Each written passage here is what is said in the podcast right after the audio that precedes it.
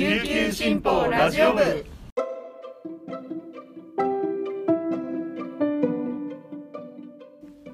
おはようございます。沖縄から届ける声の長官琉球新報ラジオ部です。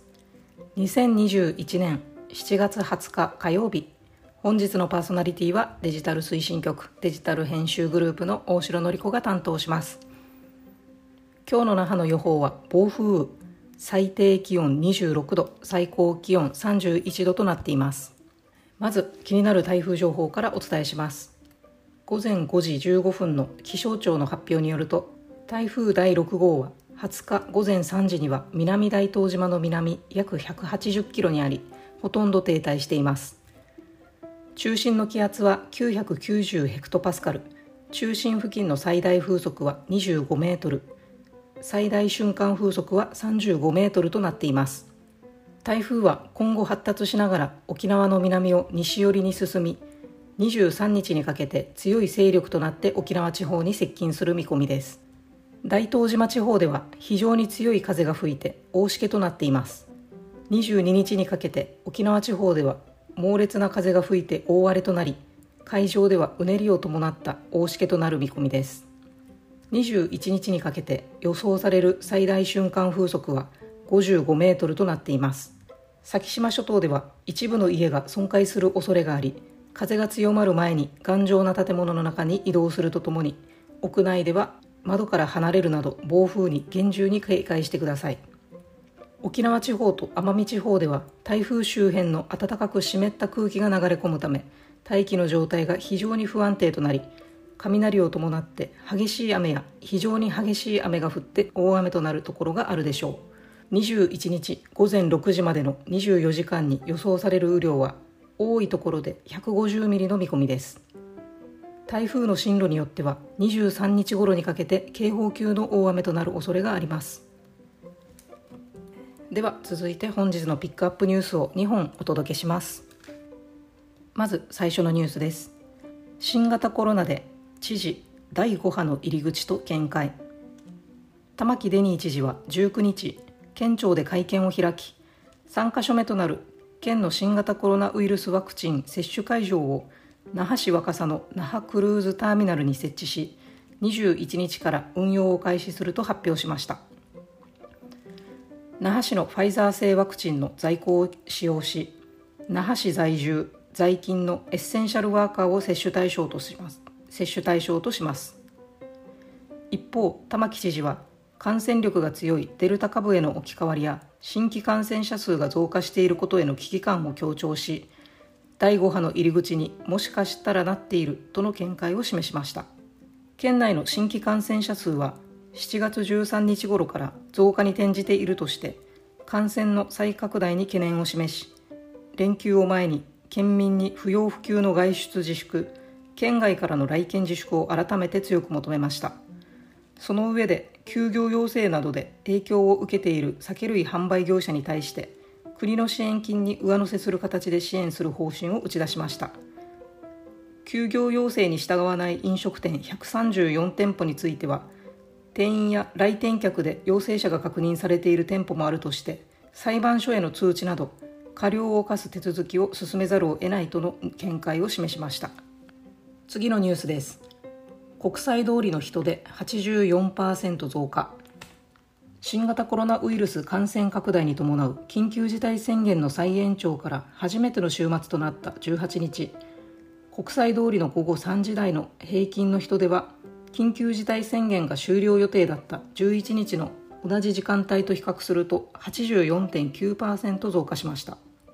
午後9時台の人でも11日より38.8%増となりました。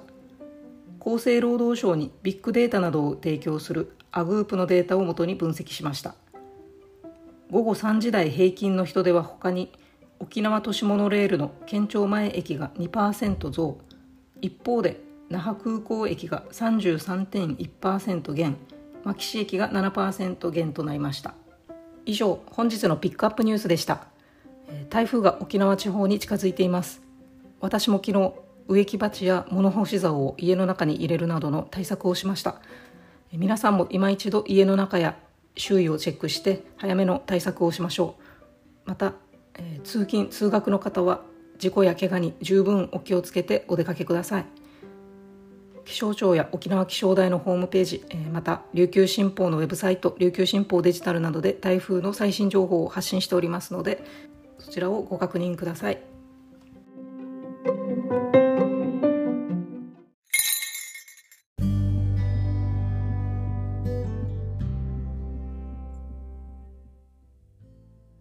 続いてのコーナーは、記者のおすすめ記事を紹介する一押し記者解説のコーナーです。本日のパーソナリティはデジタル編集グループの玉木恵理子が担当します。そして、えー解説部員は、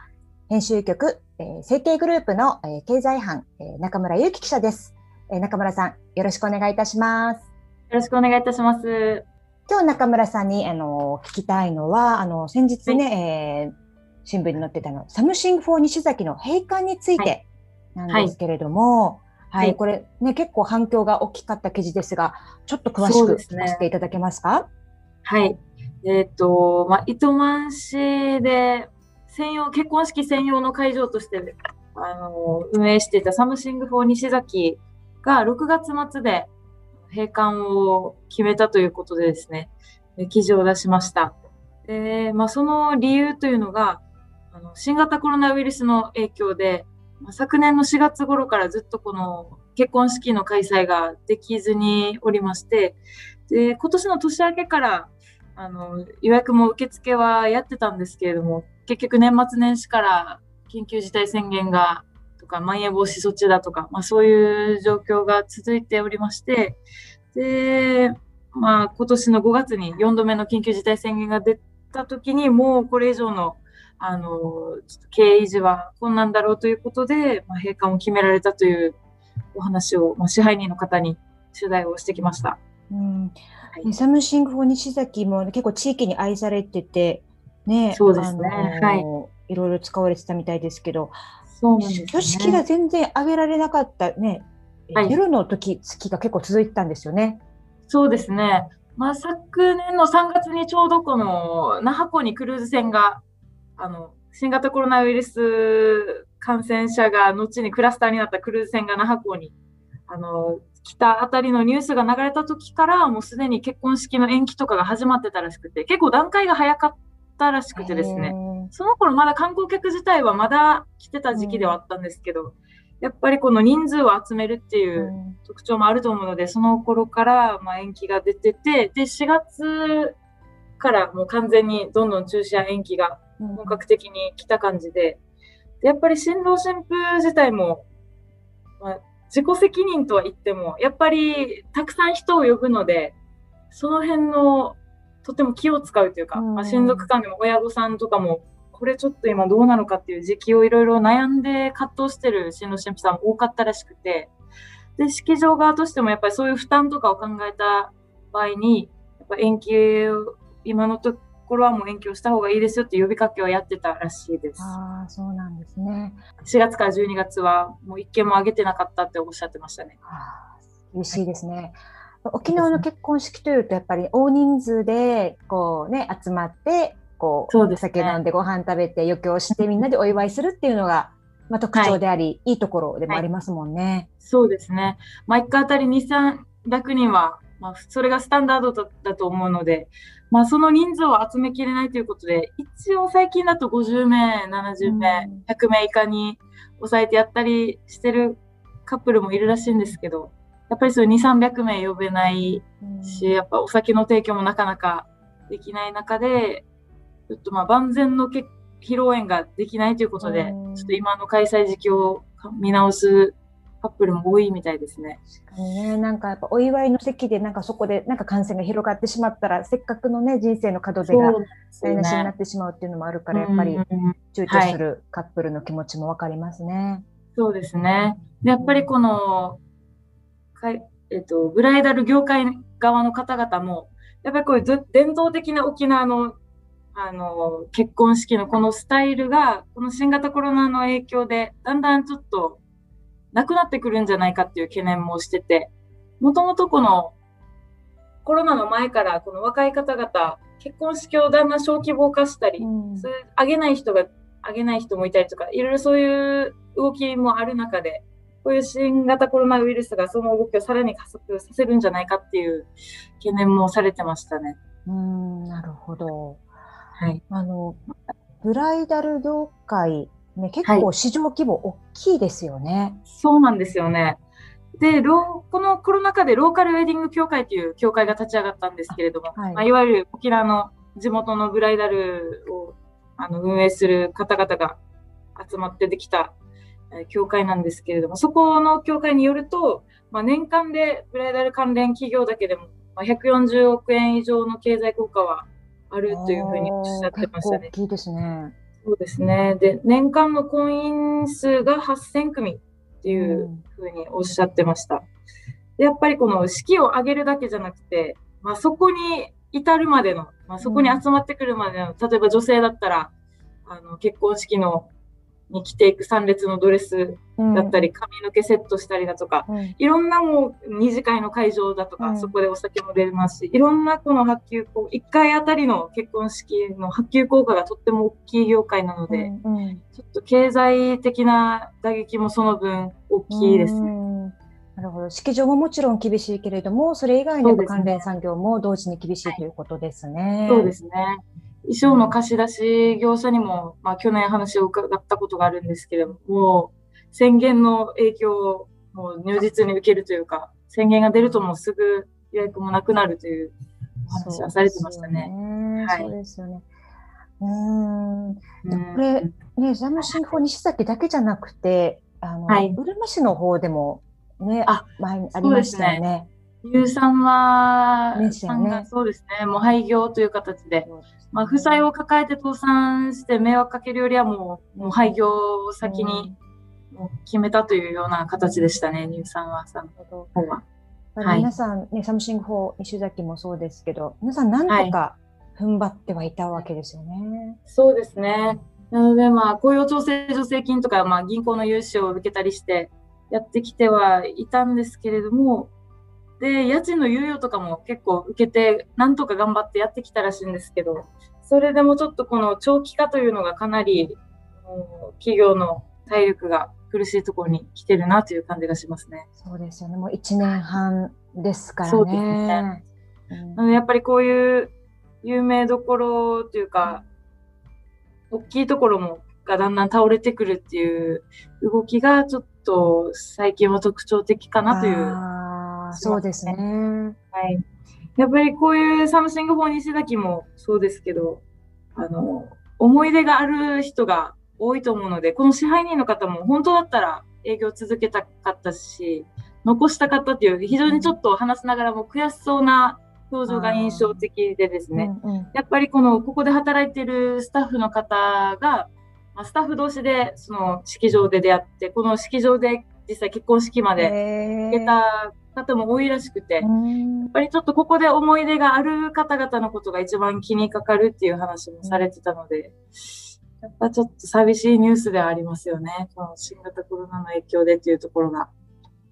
そう、このね、支配人の言葉がやっぱすごく、あの、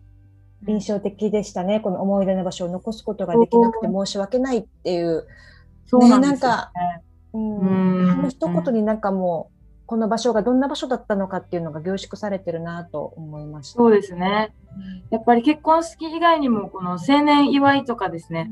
あーまあ成人式だとか、地域の方々のイベントの場所にもなってたと思うのでう、んちょっとその辺のやっぱり思い入れというのがある場所ではありますよね。うんうんやっぱり寂しいし、ショックを受けてるね、まあ県民、はいまあ、特にとりわけね、南部の人たちは非常にね、衝撃だったと思います。今日は、えー経済班の中村ゆきさんにお話を伺いました。中村さん、ありがとうございました。ありがとうございました。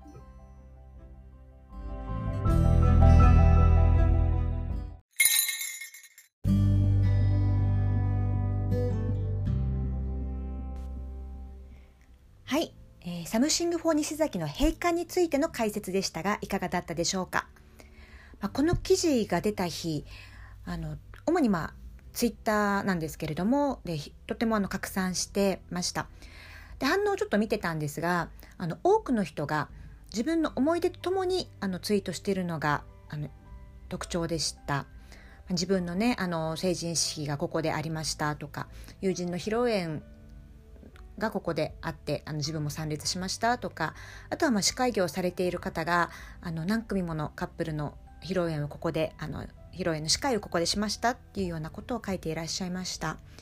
でもう一つあの印象的だったのがあの、まあ、すごくねスタッフが温かかったっていうことを書いていらっしゃる方も何名かいて本当にあの、ね、愛されていた場所だったんだなっていうのを感じました。でこのコロナの感染が始まった当初からこう、ね、経済への影響っていうのはもうずっと言われていてで、まあ、体力勝負になってくる長引けば長引くほど本当に苦しくなってくるっていうことはもうずっと言われていたんですけれども、まあ、1年半というあの時間が経ってで私たちもあのよく知っている場所だったり、ね、よく知っている企業への影響っていうのも本当に、まあ、分かりやすい目に見える形で出てきています。で今またあの沖縄県は緊急事態宣言中です。で夏場のね一番のあの書き入れ時にこう緊急事態宣言が出ていて、まあ、本当にあの苦しいです。でこの状況をねもうなんとかこうね改善いい方向に持っていきたいんですけれども、まあ、そのために、まあ、国や行政国や、ね、県、まあ、政治や行政っていうのが何をすべきなのかそして、ね、私たち一人一人がどんなことができるのかっていうのを本当にね考えてやっぱりみんなでここを乗り切っていきたいなっていうふうに切に思います。はい。それでは今日一日が皆さんにとって素晴らしい一日になりますように。いってらっしゃい。